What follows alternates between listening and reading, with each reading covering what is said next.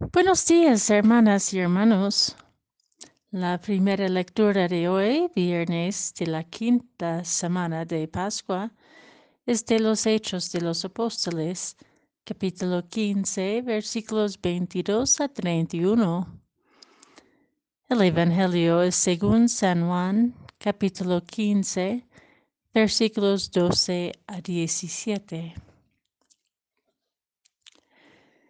En aquel tiempo Jesús dijo a sus discípulos, Este es mi mandamiento, que se amen los unos a los otros como yo los he amado. Nadie tiene amor más grande a sus amigos que el que da la vida por ellos.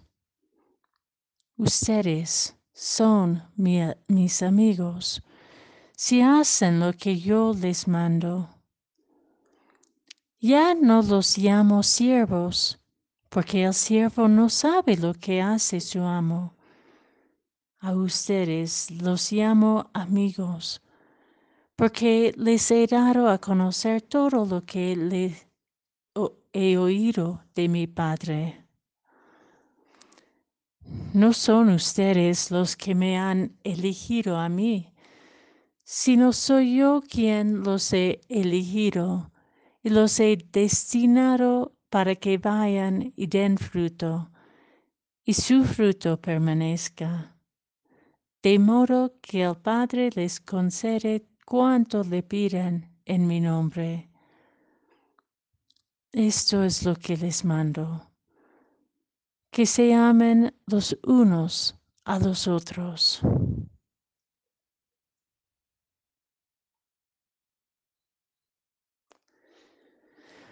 Basta mirar las noticias para darnos cuenta cuánto nos falta aprender a amarnos mutuamente.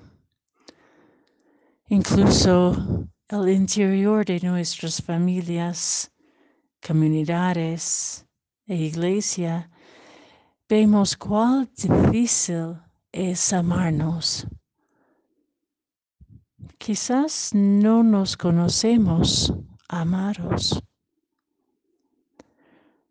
Jesús nos manda, ámense los unos a las otras, como yo los he amado. Nuestro amor entonces tiene como referencia el amor de Jesús. No podemos amar si hay coerción ni bajo fuerza. El amor se enraiza en la verdad que nos hace libres. Mientras nuestras relaciones están construidos, construidas sobre jerarquías, donde algunas personas tienen más derechos o poderes que otros, que simplemente obedecen submisivamente, no puede haber amor. El amor verdadero reconoce al otro y la otra como amigo y amiga. O sea, como una persona de igual dignidad que yo, de quien no puedo manipular o controlar o amenazar. En este sentido, el amor es exigente, pues para la persona que ama hay que amar sin prejuicios, sin condiciones y con mucha paciencia. Y para la persona amada, recibir el amor del otro y de la otra exige confianza, riesgo, honestidad para todos y todas que estamos aprendiendo a amar como Jesús, nos exige vulnerabilidad hasta incluso entregar la vida misma. Aprendemos a amarnos de tal manera que la verdad del valor de la vida del otro y de la otra se llega a su plenitud.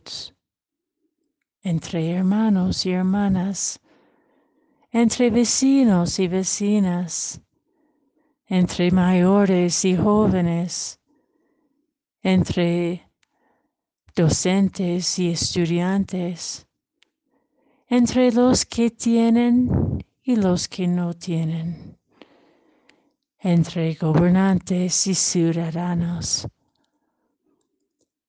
Desear la plenitud de vida para el otro y la otra, aun si ese no puede imaginarlo inicialmente. Para esto tenemos que reconocer nuestra propia necesidad de ser amados y amadas.